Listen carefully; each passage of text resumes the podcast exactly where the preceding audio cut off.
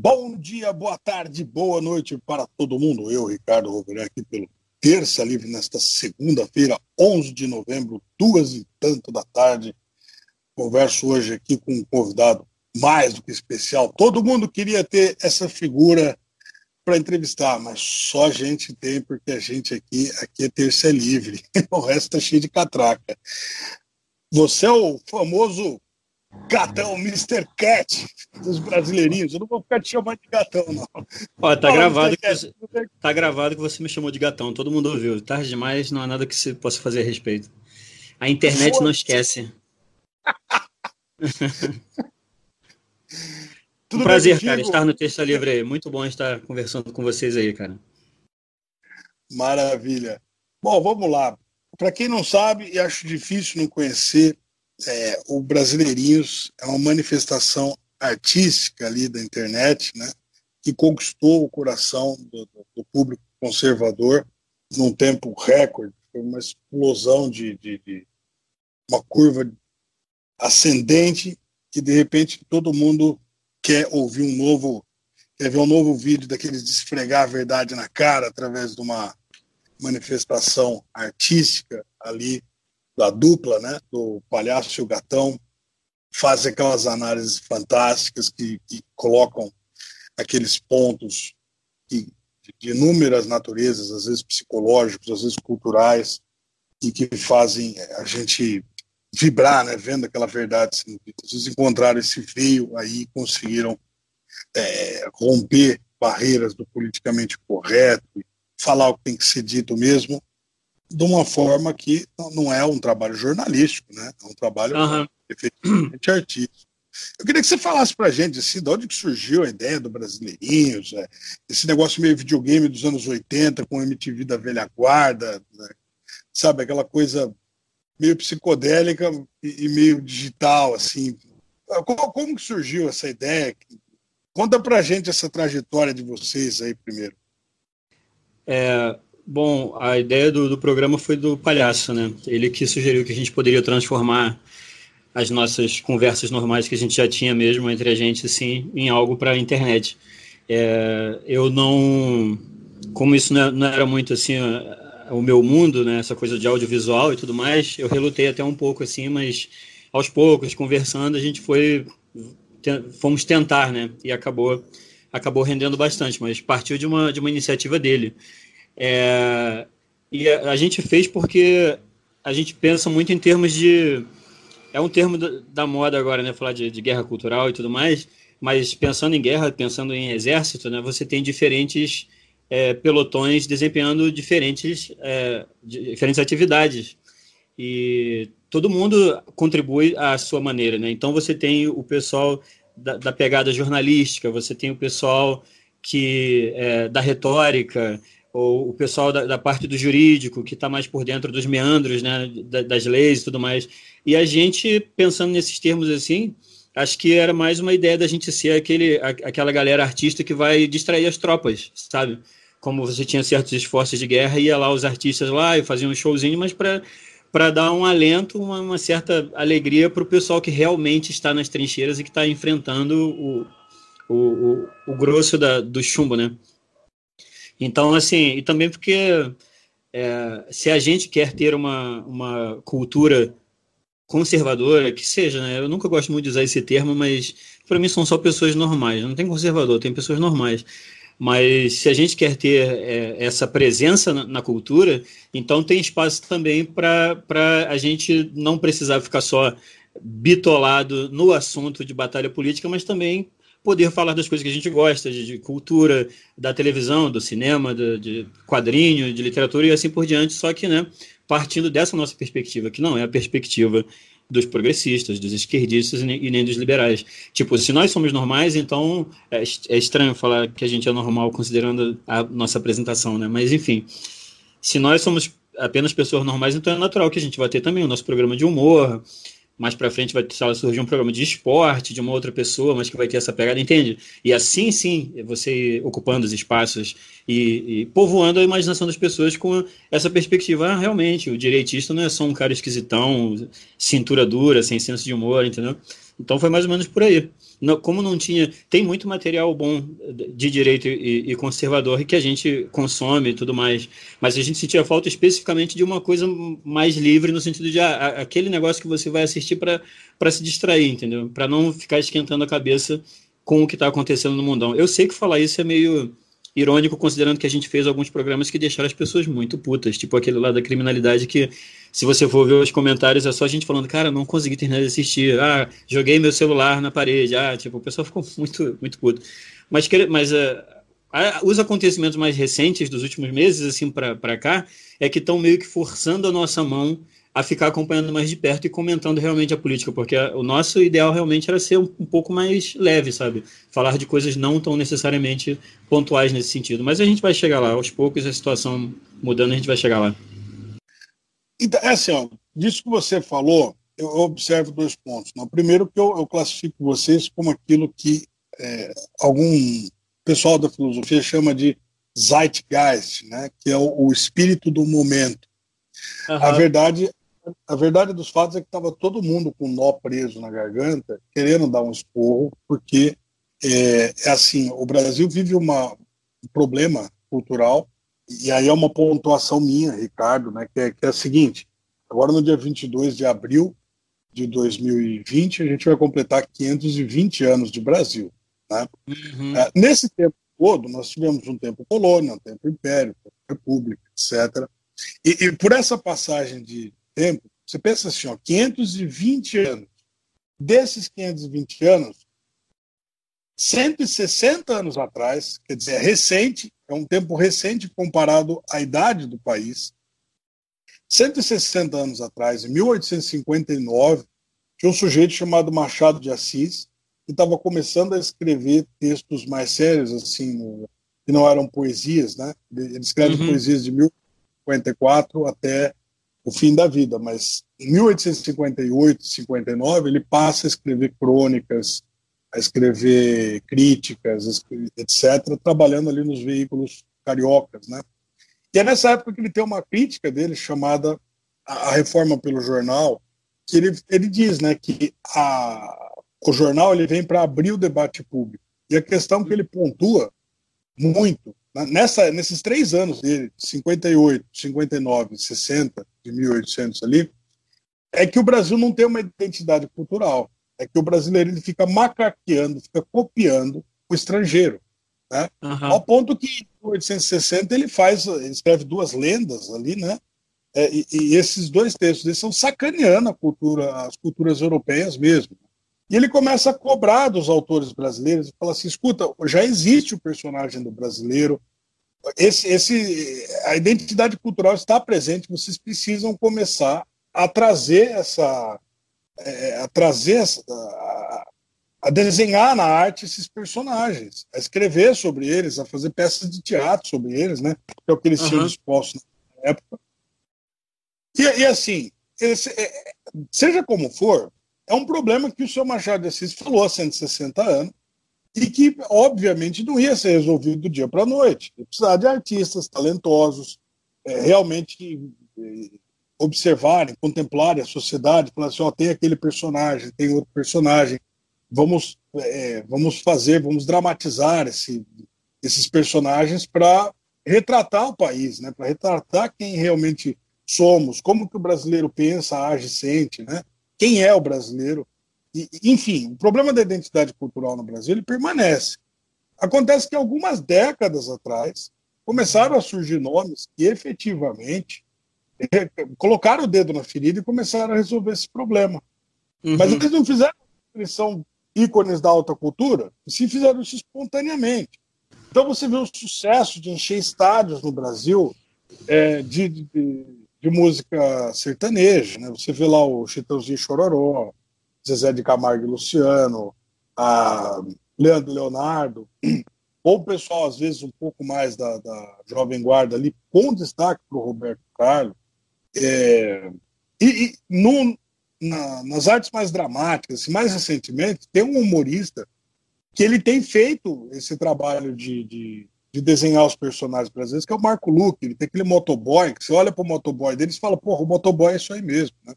Então era uhum. esse tipo de trabalho era esse tipo de trabalho que o Machado de Assis estava cobrando. Pessoal, assim, vocês têm que desenhar o personagem do brasileiro e parar de imitar o personagem francês, inglês, etc.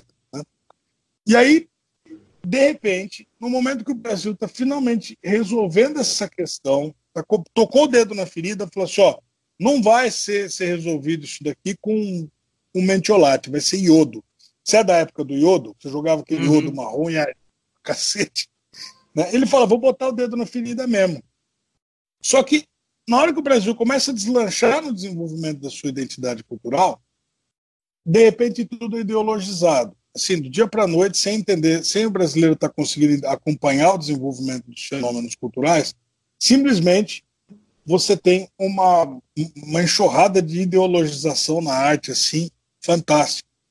Né? E, e de repente tudo é, é música de esquerda, música de direita. É filme de esquerda, filme de direita. Vira o inferno. Uhum. É contra ou a favor? Só... vai. É, é, exatamente.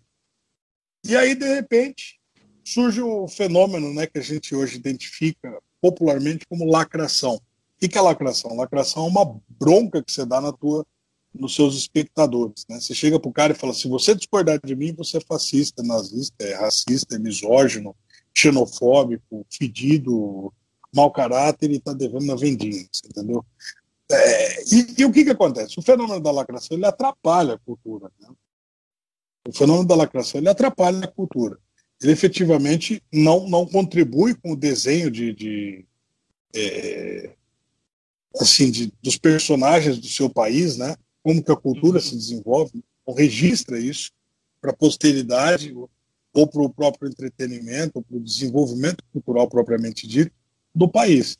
Ele simplesmente impõe uma linha de pensamento ideológico, político-ideológico.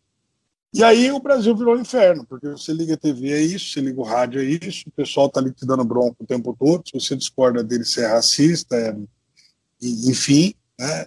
É, e aí o brasileiro estava com esse nó na garganta, e aí surgem vocês. Você entendeu? O brasileiro queria mandar todo mundo tomar chucrutes. E nessa que ele vai mandar. Não, o cara tava. E aí surge aqueles vídeos, né? O esporro do palhaço. Você fala, porra, era isso que tava faltando, entendeu? Era uhum. aquele grito na garganta, né, que tava todo mundo segurando. Você fala, pô, vai lacrar da puta que pariu. eu não sou isso aí, eu não sou obrigado a concordar com você, né? Na área jornalística, o professor Olavo ele já tinha feito isso. Já tinha mandado Sim. pessoas falar como é que ele você. Foi grande, ele foi o grande quebra-gelo dessa parada. Foi. Inegavelmente. Como é que você... É, e como é que vocês se sentem aí, falando também pelo palhaço, né? Perguntando também pelo palhaço, sabendo que de repente vocês foram esse ponto de ruptura, né? Que abre o caminho para que é, as, as, manifestações artísticas legítimas, genuínas, voltem a aparecer. Né? É, então, é, antes de mais nada, você sabe qual é a, a, origem do termo lacração? Não. Eu sei o significado dele no sentido popular. Né? O que, que ele quer dizer no fundo? No fundo, então, ele é uma então- bronca o espectador. Sim, então, a origem dele, se eu não me engano, a origem dele veio do, do da, da cultura gay, da comunidade gay. Porque quando você. É, um, um gay ou um travesti, não vou saber né, os, os detalhes da, eh, digamos, eh, antropológicos da parada, mas é uma espécie de, você diz assim, ah, que perdoem os uh, ouvintes do programa, né? Se, eu não sei como é que funciona isso com palavrões e tal, mas é uma maneira de você dizer que você vai lacrar, tipo, você está desejando que o, o, o ânus, o esfíncter da, do seu inimigo vai ser lacrado para que ele não possa mais realizar sexo anal. É verdade, era uma, era uma, uma, uma coisa que os gays se insultavam entre si, dizendo que, tipo assim, vou, é, tomara que, que o seu né, fiofó fique lacrado, seja lacrado. E a partir daí foi vindo, porque você sabe, por meio do Twitter, que tem muita, muita gíria gay que, que se propaga, né? Então acabou virando uh, uma maneira da gente se referir a essas. É, é, é, difícil até achar um termo que substitua hoje em dia, né? Mas são essas afirmações peremptórias que humilham o adversário. Ah, ele deu uma lacrada ali e tal, mas a origem é na, na, na cultura gay. É, a origem era uma, um termo baixo, né? Raso, tosco que denotava o desejo de que a, a inimiga lá do cara tivesse o, o esfíncter lacrado para não, não, não fazer mais sexo não. Enfim, é onde estamos. É, é daí que nós temos que é, nos erguer, né? É daí que nós temos que é, elevar o nível de novo. Mas quanto à sua pergunta, inclusive essa digressão toda, se você achar que ficou esotérica ou bizarra demais, também pode cortar. É, quanto à sua pergunta, a gente eu, é bom, eu não posso falar tanto pelo palhaço, né? Mas eu, eu mesmo eu, eu vejo o brasileirinhos muito como a, como a gente protegendo os portões. Tipo, a gente está aqui protegendo os portões enquanto não chega gente melhor. Porque eu realmente eu boto muita fé na, no, uh, na, na, na, geração mais nova que está vindo agora. Nos Estados Unidos eles chamam de geração Z, né? São os Zoomers. E eles realmente estão vindo é, dando as costas completamente para a cultura hedonista dos pais né, da, da, da, das gerações anteriores, dos hippies, dos, dos beats, do, do pessoal da geração X dos anos é, 80 para 90. Eles estão voltando as costas para esses valores hedonistas, materialistas, imediatistas e estão voltando a buscar a tradição, buscar a religião. Isso é um fenômeno, tem até o rapazinho lá, o Nick Fuentes, nos Estados Unidos, que tá. Ele é uma espécie de brasileirinho de lá dele, só que ele não usa maquiagem. Ele, ele é um rapazinho que fala as ideias dele, que são conservadoras e cristãs. E como você pode imaginar, isso está gerando é, uma celeuma lá nesse momento, né? Porque quando aparece alguém conservador de verdade, ou seja, cristão, é, tanto a esquerda quanto a, a, direita, chamada direita, se unem rapidinho, né? Para acabar com essa ameaça. Então eu penso no Brasileirinhos como eu e o Palhaço fazendo um serviço momentâneo de segurar os portões enquanto não aparece um pessoal mais jovem, mais aguerrido, mais preparado, inclusive, para fazer, fazer o serviço que esse é um trabalho de décadas, né? É, tanto eu quanto o palhaço nós, nós somos estamos nós somos quarentões, né? Então, a, por uma a, uma uma confluência fortuita de eventos, calhou de como a cultura meio que parou, a cultura parou, né? É, é é, tendo um, um, já algumas décadas uma, uma, pegada muito de revival. Então as pessoas exploram os anos 70 de novo, exploram os anos 80 de novo, agora estão começando a explorar ali o começo dos anos 90 de novo, quando começou a, a computação em casa, né, que tinha um Windows e tudo mais. Então a gente deu uma certa sorte de que para o pessoal mais novo tinha toda essa linguagem aí da música Vaporwave, dos visuais Vaporwave, que fazem muita referência aos anos 80, aos anos 90, que é a época em que nós, mais velhos, né, éramos jovens. E aí criou uma pontezinha aí de comunicação em que a gente pode se entender e, e compartilhar memórias e tudo mais. Então a gente teve essa vantagem. Né, de aproveitar esse período que a cultura meio que está se autocanibalizando, em que realmente não estão surgindo coisas novas, porque simplesmente porque, na minha opinião, a cultura secular se exauriu, né? Então a, a gente teve essa vantagem. Mas é, uma, é um trabalho que a gente faz esperando que o pessoal se inspire e daqui a pouco surjam mais gente fazendo coisas novas, entendeu? Para que nós não, não estejamos sozinhos. É, é, tudo que a gente queria, no primeiro programa do Brasileirinhos, você pode ver lá que o palhaço está falando assim, ó, a esquerda é, atingiu esse é, esse nível de penetração e de dominação, porque a, a, esquerda era, antes de mais nada, a esquerda festiva, era divertido, entendeu? Você saía para debater as suas teses, mas você saía para o bar, tomava um negócio, encontrava a galera legal, se divertia. Então, era realmente uma cena viva e orgânica, era, devia ser muito maneiro, entendeu? É, então, a parte disso era a gente querer também, a, a, porque a, o clichê, mas é verdade, né? Que a andorinha só não faz verão. Só a gente não, não resolve. Vai ter, tem, esperamos que estejamos, é, em que pese o termo, né, adubando, que nós estejamos adubando o, o campo de, de, discussão, a arena cultural, para que tenha mais, que surjam mais coisas, inclusive coisas real, mais arrojadas que a gente não consegue nem conceber assim o que seria uma linguagem, né? mas que está vindo aí. Eu tenho certeza que está. Eu tenho bastante fé nisso. Não, eu, eu acredito que está, assim. E, e vocês conseguiram romper uma outra barreira é, que eu fiquei assim muito admirado. Achei que vocês, não sei se vocês tinham essa intenção, mas vocês romperam uma barreira que é o seguinte: é, muita molecada entrou para a política e porque eles saíram não, não para política no sentido de fazer política, de se eleger deputado ou, coisas do tipo, mas eles entraram para o debate público da política a partir de livros e manuais de política, né? Então você tem aquelas noções, aquelas noções acadêmicas de democracia, que tem que ter todas as vozes e tal, não sei o quê. E essas noções acadêmicas são ideais, elas existem nos livros. Né? Na realidade, sim, sim. Na realidade, o que eu chamo de política de chão de fábrica, onde a política realmente acontece, não é assim. Não é assim. Claro, claro. É um, é um matando o outro. Se você puder, não, meu, a coisa é feia. A coisa é feia. Quando o pessoal vai para Brasília, por exemplo, ou entra numa Assembleia Legislativa de algum estado e tem contato direto com a política, vê que a coisa é feia. Vê que a coisa é feia mesmo. Vê que a coisa não é, não, não é essa, esse ideal de livros, assim, o cara fala, ah, você é colunista de um jornal, e começa a escrever do alto do conhecimento acadêmico dele, aquilo ali é útil para os analistas de, de, de, de, de, os aspones, né? Assessor de porra nenhuma. Uhum. Aquilo ali.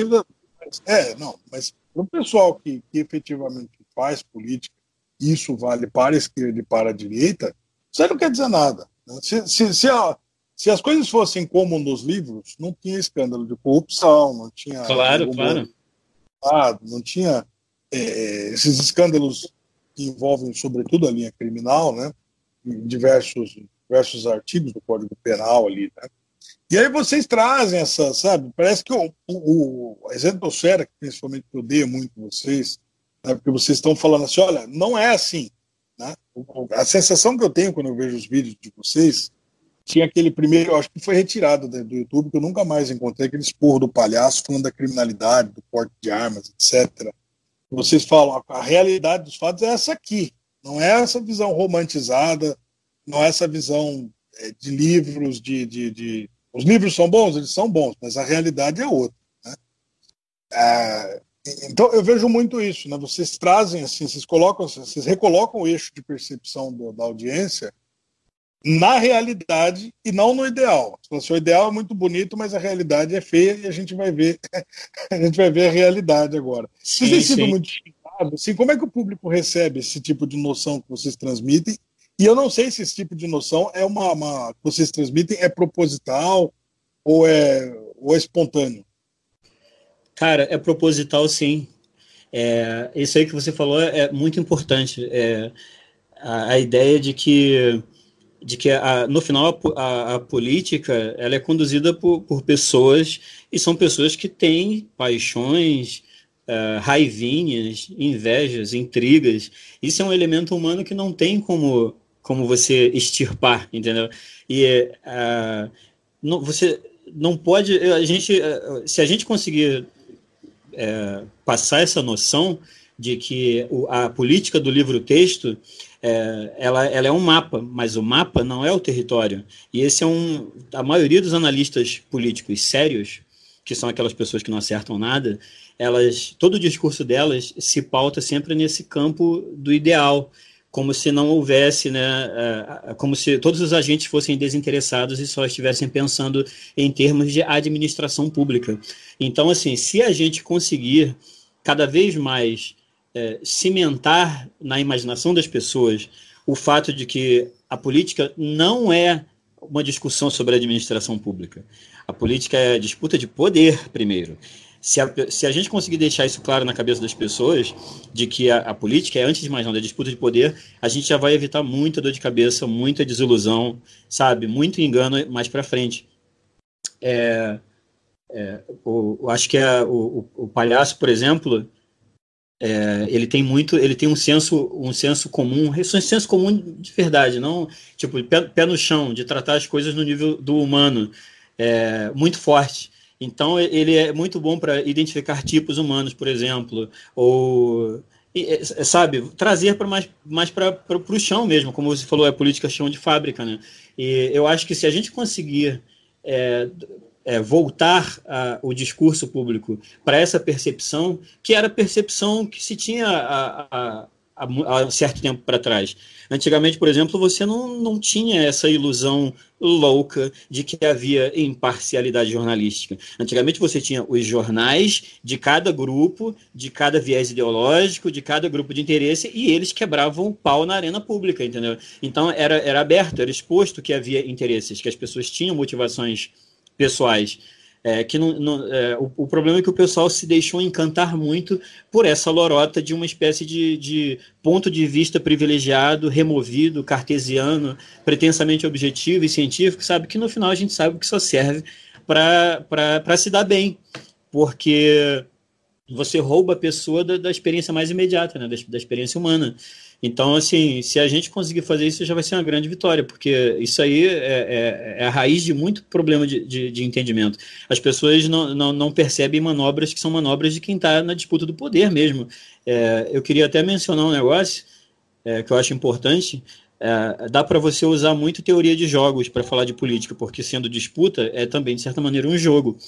E, e a gente só joga jogos, xadrez, vôlei, pôquer, o que quer que seja, a gente só joga porque a gente parte da premissa de que os lados vão aceitar a derrota se eles forem derrotados. Ninguém jogaria jogo nenhum se já se esperasse que no final o cara ia discutir, ia jogar o tabuleiro pro ar, não ia aceitar, ia dar discussão, bate ninguém ia jogar. E as coisas que estão acontecendo recentemente, desde a da libertação do Lula, certos pronunciamentos que eles têm feito, que o PT tem feito, dão a entender muito isso. É uma, uma a vida política com o PT é, é, simplesmente impossível, porque não está presente no horizonte de possibilidades deles a, a possibilidade de eles serem derrotados. Isso não existe para eles, entendeu? Então, assim, a gente está num, num, momento assim que essa característica da, da política como uma disputa de poder nua, crua, violenta, baixa e tudo mais, vai ficar cada vez mais exposta. E, é, enfim, é um, é um, bom momento. Quanto mais se a gente aproveitar esse momento para trazer isso para frente, né, da consciência pública, acho que vai se ganhar muito nisso aí, porque você vai destruir as ilusões das pessoas. A melhor coisa que tem é você destruir a ilusão que a pessoa tem, né? A pessoa fica mais adulta, amadurece realmente. Se a gente puder fazer isso, ótimo. Ah, então, o, o Brasileirinhos é uma iniciativa artística de amadurecimento, né? na verdade, é crescimento pessoal em relação à percepção da própria sociedade e, e como a política influencia isso, é isso que você está me dizendo. É, é, também a política, mas falando a verdade, isso assim é uma coisa que tanto eu quanto o Palhaço a gente fala sobre isso. Cara, é política legal, que é um dos, um dos sintomas, né, onde a gente detecta esse tipo de. Mas o problema é psicológico, é espiritual, entendeu? As pessoas tiveram as suas imaginações, o seu espírito meio que deformado, inclusive deformado, inclusive por essa ideologi ideologização que você tinha mencionado nas artes. Então você a, a imaginação realmente ficou atrofiada nesse sentido. Então é claro que isso vai ter é, resultados é, ruins na, na, na, no tecido social por exemplo, um, um, um resultado negativo, a, a, a deterior, deterior, deterioração da, da confiança interpessoal. A, o, o, Brasil é um país que tem um dos níveis de, de confiança interpessoal mais baixos do mundo, entendeu? É, você não consegue construir uma, uma nação em que as pessoas não confiam mais nas outras. É, e é, o fato, a gente ainda não conseguiu, por causa das vicissitudes políticas, não conseguiu fazer falar muito do que a gente quer falar mais, que é falar de Jesus Cristo, falar de Deus, falar de religião, falar do, do catolicismo, entendeu? Que a gente gostaria muito de trazer mais isso, porque é, é uma batalha pela sanidade mesmo. É, se você vê certos exemplos mais é, aberrantes e mais extremos de coisas que estão sendo feitas aí, por exemplo, no Chile, as depredações nas igrejas, aquelas pessoas que usam fluidos corporais, né? É, urina, fezes, cospem, vomitam e tudo mais. Claro que são exemplos extremos, mas isso é, uma, é, uma, é um indício do que está fermentando ali. Então, assim, para a gente é muito uma, uma questão até de, de, saúde psicológica da população. Infelizmente, a, é, é, a, gente fala assim, certos termos que a gente usa que são meio, meio fortes e tal, mas é como a gente vê. Eu vejo muito disso como as pessoas são tipo, sabe, carrinho de bate-bate? A pessoa está lotada ali de neuroses, porque elas foram ideologizadas, foram vendidas, é, foram, é, compraram uma versão caricatural da, de como o mundo é, porque uma ideologia é sempre uma caricatura, né, reducionista, e, enfim, sofrem por isso. Elas pautam as relações por isso. E basta você pensar em quantos rompimentos familiares e sabe é, no trabalho. É, é um clima é um clima social doentio. É o que a gente chama de normose normose né? Que é quando aquilo que deveria ser o anormal começa a ser aceitado como cada vez normal. O, o fim disso não é legal entendeu? Então a política é importante claro mas a gente pensa muito em termos de batalha espiritual também sabe? Uh, até porque é, Jesus Cristo tem aquela, aquela tem a frase, né, que o mundo gira, mas a cruz é um ponto fixo. Então, se você tem a, a, a sabedoria da, da, a tra, da, da, tradição perene da religião, do cristianismo, você tem ali um ponto para você não ser afetado pelas palavrinhas da moda, do jornalismo, que você sabe que o jornalismo hoje em dia é só clickbait, né? Então, assim, para resumir a conversa, é, é esse modo de, de, de, lidar com a, com a, a, política, com a, nossa vida social, ela está sendo feita de um modo que, que gera muita doençazinha psíquica, entendeu? Então, isso é um negócio que a gente queria falar mais também nas próximas próximos, próximos programas e tal, levar um pouco para esse lado. É um problema da alma, é um problema sério da alma, sabe? Perfeito. É, você me lembrou aqui agora, né, você estava falando dessas convulsões sociais que estão acontecendo pela América Latina toda.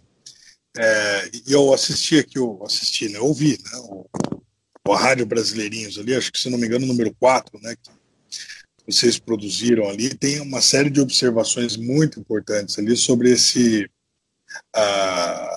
sobre esse fenômeno quase que continental né, que está acontecendo ali. A gente Sim. tem um, um, cenário de convulsão extra, é, extra continental. Né? Ele, vai, ele não pega só América do Sul ou só América Central, pega duas Américas, né? vai do México até o sul da Argentina, Uh, e, inclusive, esses dias eu li uma coluna de uma, de uma jornalista, eu não lembro o nome dela e nem o veículo agora, mas ela dizia categoricamente que não há relação, quer dizer, não há nexo causal entre nada, é, entre os, os, os fenômenos sociopolíticos que estão se desenvolvendo ali de forma violenta. Então, a, você tem ali a situação do Equador com o Lenin Moreno, você tem a situação do Chile com o, o é, Sebastião Pineira, você tem a situação da crise humanitária na Venezuela, a crise política começa com uma crise política, se torna uma crise humanitária com sim, um número sim. absurdo, absurdo de refugiados. Você tem a situação de Cuba que desde 1959 se desenvolve, você tem o, o México tomado pelo narcotráfico ao ponto que o, o presidente né, teve que é, voltar atrás na prisão do filho do El Chapo, né? Salvo engano, o nome sim. dele é Ovidio, né? Ovidio, o nome do, do, filho do El Chapo. E, e, quer dizer, a Argentina tem uma lider, tinha uma liderança fraca com o Macri, né? Que ele estava tentando fazer aquela política de, de, de comadre, combatendo o negro querendo matar e roubar e etc o nego vem com uma paulada de um lado e você falando para ele, não, mas essa paulada não está no livro, não acerte a minha cabeça. não uhum. vai funcionar. Sim. Ao mesmo tempo, quer dizer, sabe, se eu for. Se, na Colômbia, por exemplo, você tem o Ivan Duque enfrentando Farc. É, não dá, né? O Paraguai, o, o Mário Abdo Benítez, passando por tentativas de, de golpe sucessivas. Eu sei disso que o teu, teu fontes dentro do Paraguai. Agora, a Bolívia, né? A Bolívia, o, o, o Evo Morales ia entrar para o quarto mandato e a população deu não, bem claro. Ele uhum. é um dos uhum. maiores manifestos de rua da história da humanidade que aconteceram essa semana. Não é brincadeira isso. Eu vi as imagens, não, não é, sabe, é uma coisa para ser registrada nos livros de história que não tem como apagar. Né? Uma imagem daquelas vale mais do que qualquer discurso. Sim, e, sim. Quer dizer, quando você olha a evolução da esquerda na América Latina, né, é lógico que muita gente vai dizer assim, ó, pelas declarações do Diosdado Cabelo, é de fato o Foro de São Paulo. Né?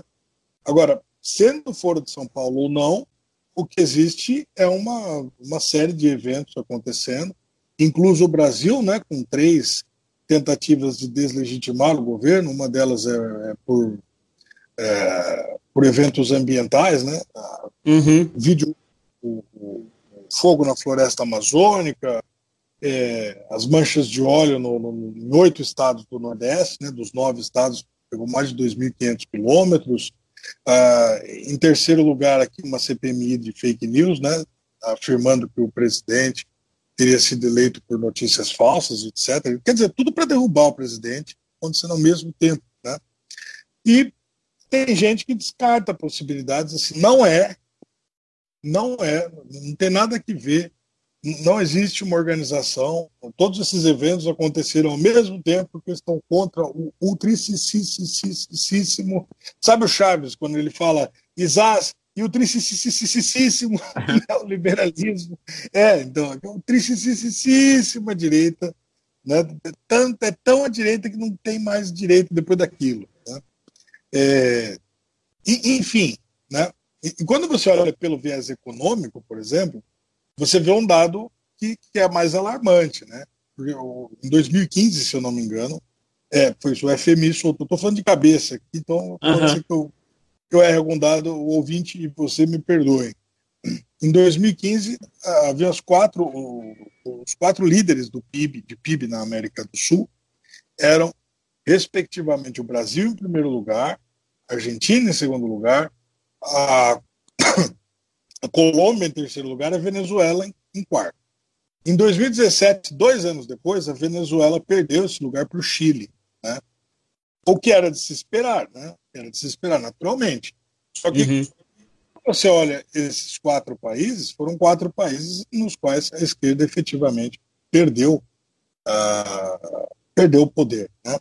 Com, com o impeachment da Dilma ali, uh, 2017, você já estava com um governo não tão na mão da esquerda assim.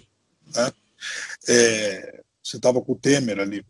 Uhum. Não é um homem de direita, mas também não era um homem da, da esquerda daquele jeito. É, então você tem um cenário que se compõe de quatro dos quatro maiores PIBs que de repente saem da mão da esquerda e isso significa que o volume de negócios, né, é, de repente na mão da esquerda de repente caiu absurdamente. Né? Ah, sem dúvida, é, sem dúvida. Qual a sua leitura deste cenário? Por você, assim, enquanto é, analista ali dos brasileirinhos ou coisa do tipo? É, assim, nós não podemos, como eu te falei no começo da conversa, né, que a gente pensa muito em termos de, de um exército com diferentes atribuições. Claro que a gente pesquisa bastante, né, para fazer o nosso programa e tudo mais, aqueles assuntos pontuais, mas eu, eu estaria é, é, exagerando se eu dissesse que nós acompanhamos com a, a, mesma atenção que um analista profissional tem que ter né, o cenário internacional nesse nível de, de, detalhamento. Mas essa questão econômica, sem dúvida, é, é tem, é, é, te, se fez sentir, né, o impacto dela se fez sentir, inclusive pelo, pelo, pelo impacto dos, das apreensões de drogas, por exemplo, que mal ou bem essa relação próxima entre os partidos de esquerda e, e os grandes cartéis está né, tá mais do que documentada. Então, quando o nível de apreensões começa a subir, como tem subido, quando você tem uma abordagem que é de não contemporizar com, com o uso do Brasil, por exemplo, como rota do, do tráfico e tudo mais, é claro que isso vai se, repetir, vai se refletir no bolso, né? Então, assim, para nossa sorte, é, a esquerda está sim, a, impressão que a gente tem acompanhando é que está num momento meio de, de, de decisão, porque a, a própria fonte de, de, rendimentos, né, as vacas leiteiras, né, os países onde eles podiam pegar grana para emprestar para não sei quem, então, emprestar não, né, dar, é, isso não está mais acontecendo. Então, quando, assim como quando você é, mete lá o inseticida na barata e ela se contorce ali nos estertores, essas convulsões que a gente está vendo, eu acho que é muito isso, né? mas é, embora eu não possa falar com muita propriedade, especificamente de forma de, de, detalhada, eu acho que muito do que a gente vê, para mim, pelo menos, sinaliza isso, uma espécie de, de reação a você ver, estar acostumado a ter fundos, né, financiamento, luxos, que a gente sabe muito bem, né, da, da dos sapatos Louboutin da Dilma, da, de vinho de 9 mil dólares do, do Lula, dos empréstimos e tudo mais, para uma situação em que agora realmente o governo está entrando e está arrochando mesmo, então, né? Eles estão ficando sem o oxigênio lá deles. É, e a gente tem meio que se preparar, porque é, é, é engraçado, né? A gente se acostuma muito a pensar no Brasil dessa maneira meio é, desdenhosa, desdenhosa, né? Talvez por a gente não se acostumar muito a pensar em termos de um grande destino, de uma grande missão a cumprir, mas é um fato apenas que nós somos o maior país é, do, da América do Sul. Então, a gente vai, vai ser muito fiel da balança no, no, no destino do, do, hemisfério, né? E, e, a responsabilidade agora está tá de fato vindo para nós. É, para nossa sorte, a esquerda está longe de ter o poder que já teve uma década atrás, mas ainda assim tem aliados muito poderosos e é, de qualquer mais do que tudo a gente você pode conseguir muito a partir do momento que você toma consciência das coisas, entendeu? Então, se a gente conseguir mudar essa chave da percepção para, tipo, olha, estamos nos aproximando de um momento decisivo, histórico, é, é, para que as pessoas possam se preparar, porque, enfim, é, o que a gente, como você falou, né, que começa como crise política e vira crise humanitária, é, é receita de bolo, é isso que acontece é, em países que, que sucumbem né, ao canto de sereia da, da, da, revolução permanente, da utopia na terra, do, do, plano socialista, comunista e assim por diante. Então, assim, a gente tem a sorte de, de ter os exemplos próximos, né? E, e também de ter ainda a internet, que não à toa os caras estão tentando, estão tentando barrar e censurar de tudo quanto é, de tudo quanto é forma. Então, assim, a gente não pode desperdiçar esse verdadeiro presente que Deus ainda, Nossa Senhora ainda teve é, paciência, né, de, de, de, dar mais essa chance para a gente corrigir os erros que tinham sido, tinham sido cometidos lá para trás. Entendi. É, eu, tenho a sensação, vou falar um português meio rasgado, né, eu tenho a sensação que a população está de saco cheio, entendeu? Essa é a verdade. A população está olhando e falando assim, meu, a gente já sabe que é tudo discurso, a gente já sabe que vocês falam não se escreve, né? e a população está assim com aquele nó que vocês estão contribuindo para desatar a garganta das pessoas. Né? Muita gente hoje, você já vê inclusive jornalistas da grande mídia, a exemplo recente do, do Lacombe, né, falando daquela moça ativista lá, Greta, né? Uhum. Falou, eu não, compro, eu não compro o discurso da menina por esses elementos assim, esse assado. Quer dizer, o discurso politicamente correto, por assim dizer, em vários âmbitos, seja até no âmbito ambiental mesmo, ele já não está mais colando. Sabe quando você, você, tem uma etiqueta na mão, aquelas etiquetas brancas que você colava no caderno antigamente, e aí você uhum. cola ele no plástico, tira, depois tenta colar de novo, está menor o, o velcro ali. Quando você vai ver, ela não cola mais em lugar nenhum. Uhum. É, a sensação é essa aqui, que simplesmente não cola mais. entendeu? É isso mesmo, é isso mesmo. Prende não cola. Você, você carrega a mesma sensação? Sim. É, a gente parte muito do pressuposto de que o discurso público ele, ele não vale mais nada, porque ele foi abusado, entende? É, é apenas humano.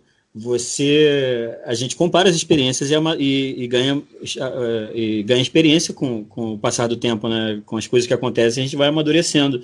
Então, se você começa depositar sua confiança num determinado discurso, mas vez após vez você vê que ele, ele não se concretiza ou que ele não era aquilo que, que foi prometido, é, e, e, especialmente se você puder preservar essa, essa memória dessa decepção, que graças a Deus a internet permite, que a internet não esquece, entendeu? Então você pode pegar o que o cara falou lá em 2003, 2004 e tudo mais. Então, assim, é, é essas pessoas, elas elas foram é, que o, a, a, o ditado popular, né, de tanto ir à fonte, o, o jarro se quebra. É, a, o, eles preferiram, inclusive eu falo isso é, falando de artistas, porque os artistas eles deveriam ser as pessoas que mais se preocupam justamente em você ter uma linguagem forte, uma linguagem pujante, uma linguagem que realmente significa aquilo que quer significar. Então, os próprios artistas eles são muito culpados disso, porque novamente, né, pra, é, pela ideologia eles preferiram sacrificar o poder da linguagem. Então, hoje em dia, isso atrapalha todo mundo, inclusive eles mesmos. Já teve época que você chamar alguém de fascista era alguma coisa, entendeu? Hoje em dia não significa mais porra nenhuma, ninguém liga mais, porque eles abusaram da, das palavras. Então, é, esse esse ambiente empobrecido, e é empobrecido em todas as esferas, né? espiritual, intelectual, é, se reflete realmente em todos os níveis e a, e a comunicação também sofre. Então, é, parte do. Eu entendo que o brasileirinho, para muita gente, é, é, assusta mesmo, sabe? Mas é porque, como a gente até fala assim, se a gente grita, a gente grita porque está doendo, entendeu? E aí, quando quando está doendo, você não, não tem preocupações sobre polidez, sobre se aquele é o momento certo de falar, se você vai causar barulho e tal. Uma pessoa que está numa situação de emergência, uma situação urgente, ela não vai se preocupar com, com os protocolos sociais, entendeu? É, tem, é, a prioridade muda. É, então, é, esse negócio que você falou do, do povo estar tá de saco cheio, é, sim, é, grande parte da, da, motivação de existir, inclusive, o programa Brasileirinhos, era de voltar a falar as coisas. E, assim, a gente não criou nada. Na verdade, nós somos a versão um pouco mais jovem do, do que o Olavo de, de Carvalho já fazia, né? Na parte jornalística e intelectual. Mas tá, foi tudo muito barateado, cara. As palavras hoje não, não significam mais nada.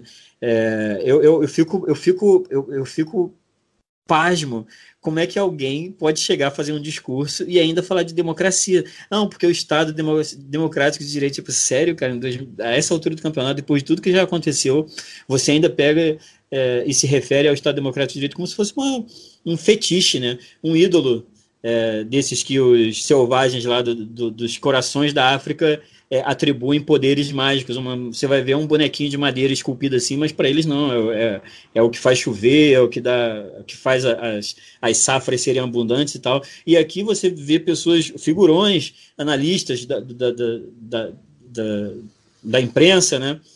É, se agarrando nesse fetichezinho das palavras, como se como se elas sozinhas pudessem se manter. É, tem uma, uma, frase que eu vivo repetindo também. É impossível falar desses assuntos sem a gente acabar se repetindo, né? Porque as, os eventos se repetem. Mas é, é, é, é, banal, mas é verdade. Se as pessoas não protegerem as leis, as leis não vão proteger as pessoas.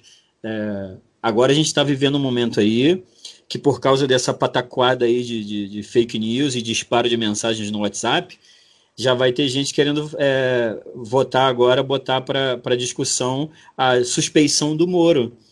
É, o Moro, quando ele estudou a Operação Mãos Limpas lá na Itália, era uma situação de máfia, né?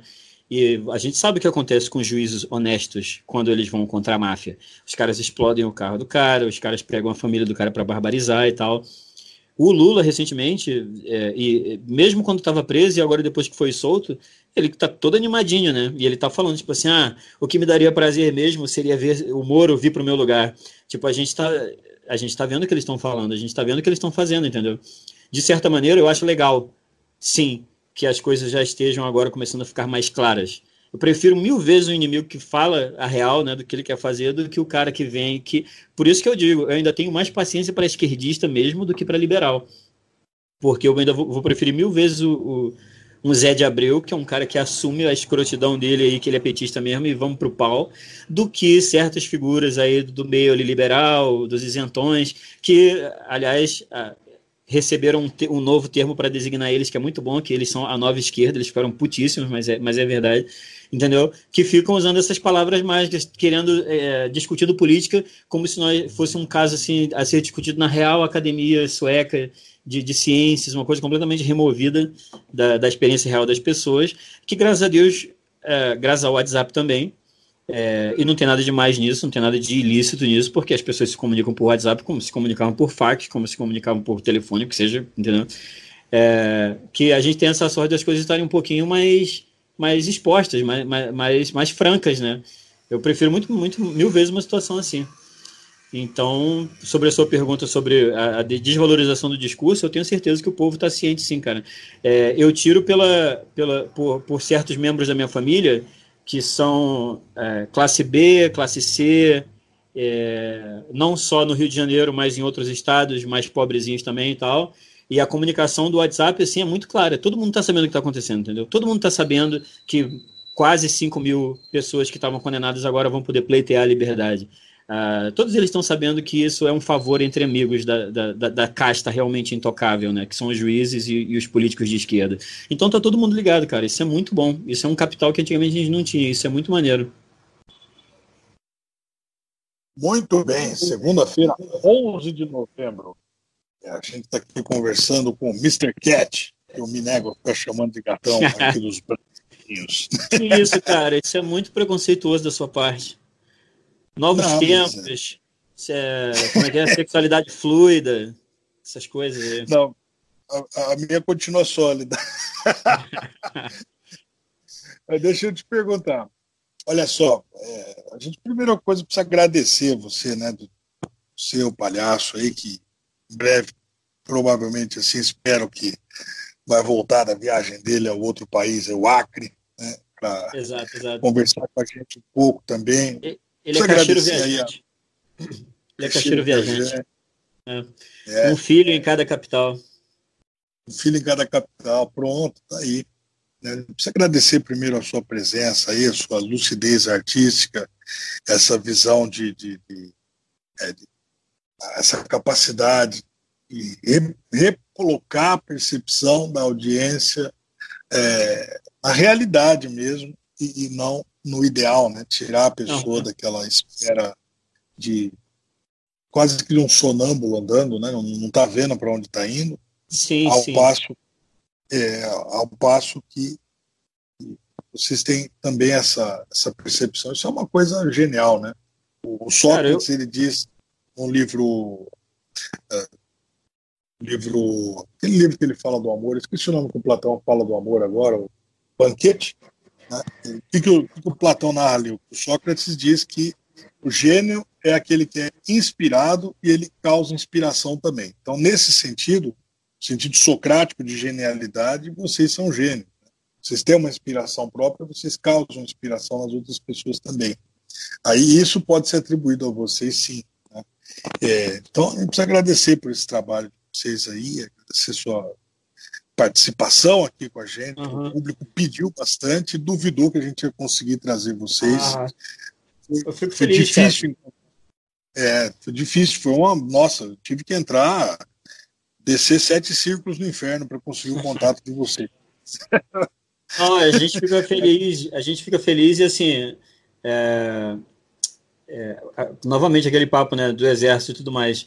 Da mesma maneira, a gente tem muito a agradecer ao pessoal que, que bota a cara e que é sério e que tem um trabalho cotidiano, que é muito mais cansativo, né, e, e, e cobra muito mais, de estar lá na linha de frente, de, de rebater, de provar, de montar argumento e tudo mais. Assim, é, é, a gente teve a, a culminação disso a, na participação do Alan na, na, CPMI, que foi muito, muito legal.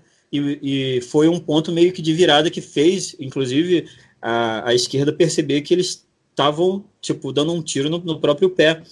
É, o discursinho da galera que a gente acompanhou depois que eles não vão dar o braço a torcer, né? Mas foi tipo assim, ah, eles tinham que estar melhor preparados, eles tinham que estar melhor preparados. Nunca vai ser tipo assim, não, eles se deram mal porque eles estavam mentindo e, e a mentira não funciona. A, a gente, você viu aquela série Chernobyl? Sim, sim. Ela começa e termina com o protagonista falando do, do, do apreço à verdade, porque eles lá na União Soviética eles viviam num regime que vivia pela mentira vivia, respirava, tudo era mediado pela mentira. Você via A, mas tinha que dizer B. E a parte, o, o prejuízo psicológico que isso causa na pessoa, a humilhação, né, a, um, o aviltamento da alma, fatalmente você, a, ele fala isso no último episódio, a mentira ela vai cobrar lá na frente, é óbvio que vai. Sempre que você chega no final de um regime, né, você vê uma cascata de mentiras desabando. De repente, é que nem um apocalipse, né, que é a revelação. De repente fica tudo exposto todo mundo sabe o que estava acontecendo, o que estava acontecendo, e é o que a gente está vivendo agora, entende? Mas isso passa antes de chegar aos brasileirinhos, né?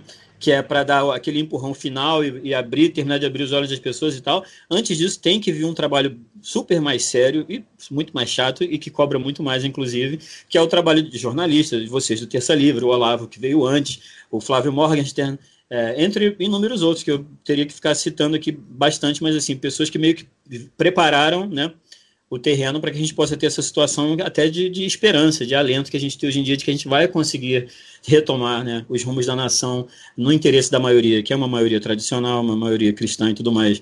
Então fica também, tanto o meu quanto do palhaço, o nosso agradecimento pelo trabalho de vocês também, viu? Obrigado mesmo. Imagina, imagina a gente não está fazendo mais que obrigação. Essa observação sua da, da, da, do regime da União Soviética aí também, quem relata isso, se me lembrou agora, é o livro do Mark Manson, é um livro novo, recente, né? É a uhum. Sutil Arte de Ligar o Foda-se. Ele também relata esse, essa experiência russa, além da, da, da, série Chernobyl, do Apreço à Verdade. Uhum. Ah, nós ali tinham, no final das contas, eles tinham um ao outro, né, apenas. E, e aí isso foi criando uma, uma casta de valor da, da, lealdade. A lealdade na Rússia, ela vale muito por causa desse uhum. período uhum. dele. Uhum. É, o regime, daquela forma, foi embora, mas o valor da lealdade permaneceu, né? O cidadão é, assim, russo, é. ele, ele não pensa muito para te mandar as favas, não, porque é, para ele interessa mais a verdade do que outra coisa. Né? Isso, isso, é uma coisa interessante. É assim, assim, tudo a gente ficou, é, o nosso nossa, nosso destino na Terra é aprender pelo sofrimento, né? A gente aprende levando na cabeça. Então, se essa experiência toda aqui, o Brasil é muito ah, é, é, estranho falar em termos de sorte, né? Mas se você for comparar com os lugares em que o bicho pegou de verdade, tipo União Soviética, a gente ainda evitou o pior mesmo. Então, se a gente puder ah, usar essa experiência, pelo menos para aprender, né? E ter essa vantagem, como você falou, da, da, da lealdade, de, do maior apreço à verdade, de repente aumentar a confiança interpessoal, será um fruto bom aí no meio de toda essa nojeira, de toda essa avalanche de merda aí que a gente teve que aturar durante tanto tempo. Eu, se eh, tiver que deixar o pessoal com alguma mensagem, alguma coisa assim, é, lembrar de rezar mesmo, reza, pede para Deus, para Nossa Senhora, porque tem certas coisas que são tem muita cara de ser livramento mesmo, livramento de Deus, cara, porque a gente andou muito perto de, de, de, de perder completamente né, o, o controle da nação para esse núcleozinho de, de, de guerrilheiros ideológicos e tudo mais. Então lembre de, de, pedir pelo presidente, pedir, pedir pelo Moro, que que está entrando no alvo desses caras agora, eles vão querer pegar ele, certamente, rezar pelo Moro, enfim, lembrem de Deus, rezem e não não percam a esperança não, não tenham medo não, que é tudo nosso realmente. Isso que você está falando é muito verdade.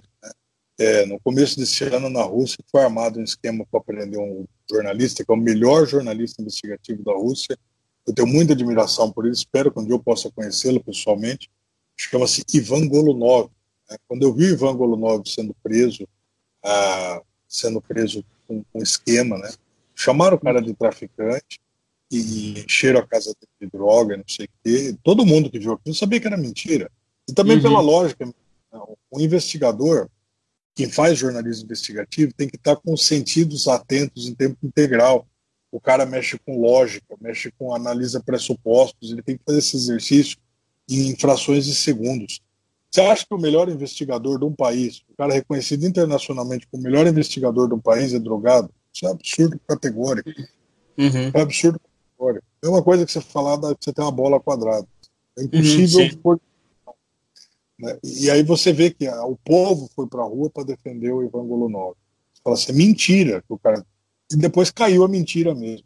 O que, que isso tem a dizer? Isso tem a dizer que para reforçar o que você está dizendo, né? Porque a gente está chegando num ponto que a gente precisa mesmo buscar Deus de verdade, porque, é, sabe, a gente chega num ponto que é uma população desarmada, uma classe política que fala abertamente em violência. Quer dizer, você fala assim, ó, aqui vai ficar igual o Chile. O que você está dizendo? Você está dizendo que vai vir nego armado para cima sim, de você. Sim. Você está desarmado e vai, vai ter que sofrer as consequências e baixar o rabo. Então, no final das contas, você fala: bom, peraí, agora é só Deus. Daqui para frente eu conto com Deus. Tem que ter minhas é. atitudes corretas. Contar com e Deus. É, e é uma grande força você não.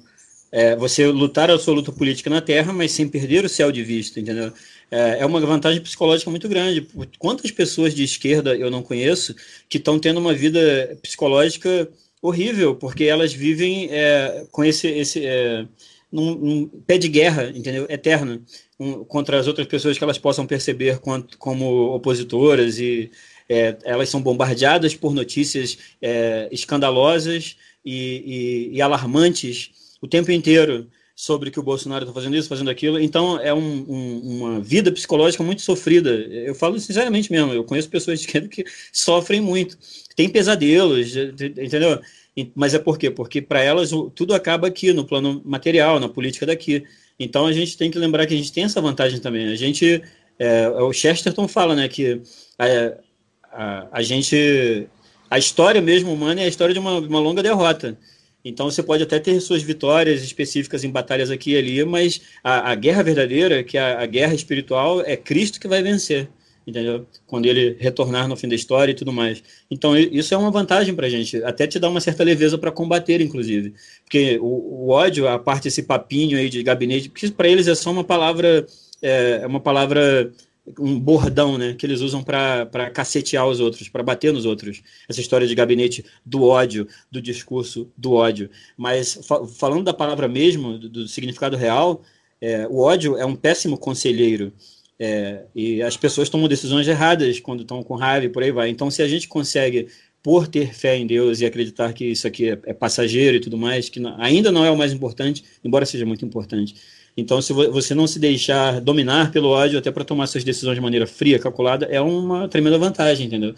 Então, acho que quanto mais as pessoas se aproximarem disso, dessa serenidade da, da, da fé e do amor em Deus, é, é um, a parte de qualquer coisa que possa acontecer é um, um, santuário inviolável que a pessoa vai ter no coração, entendeu? Pode que é a experiência que a gente tem de muita, por exemplo, o Solzhenitsyn quando no, no arquipélago Gulag, né, e tantos outros prisioneiros lá da União Soviética que, a, apesar das condições externas, eles eram verdadeiras fortalezas dentro da alma deles, porque eles acreditavam em Deus e tudo mais.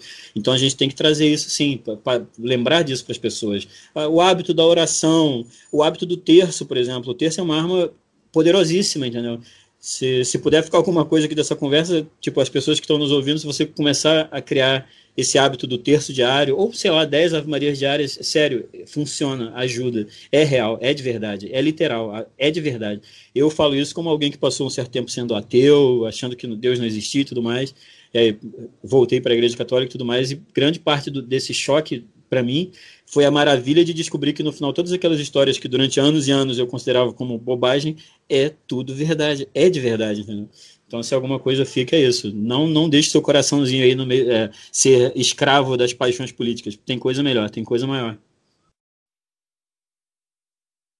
Muito bem. Segunda-feira, 11 de novembro, três e tanto da tarde, a gente está aqui gravando com o Mr. Cat dos Brasileirinhos. Bom, vocês ouviram aí o conselho dado por ele, é um conselho que eu endosso coração sempre, Deus no coração sempre. Deus é aquele que ele chega ali na última hora, quando você pensa que está tudo perdido, e resolve a situação, e a nossa uhum. fé não é abalada. A gente ficar até o final, se a gente ficar de pé até o final, permanecer firme, as histórias bíblicas você vai ver elas acontecendo na tua vida, elas se realizando ali na sua vida, e vai ver que é, a fé vale a pena, todo ser cristão vale a pena. Deus não é uma, uma fantasia, não é uma lenda, não é nada disso. Está vivo, passa bem. Muito obrigado. Né? isso mesmo. É aí, né?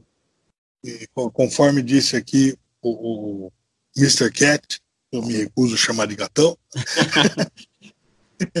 bobagens, é, bobagens de uma cabeça é, presa no século passado. Pronto. Tudo é passageiro, tirando o motorista e o cobrador. Tá certo? Então, é isso aí. É isso aí, pessoal. Muito obrigado pela audiência. Mr. Cat, muito obrigado pela sua participação. Espero que o calor melhore no Acre. Né? Espero que sua viagem pelo Brasil aí seja mais, mais amena agora, né? Essa onda de calor aí. Tá, o Brasil está passando nesse exato momento. É, fiquem todos com Deus e até a próxima. Obrigado, Ricardo. Até a próxima, cara. Grande abraço. Até mais.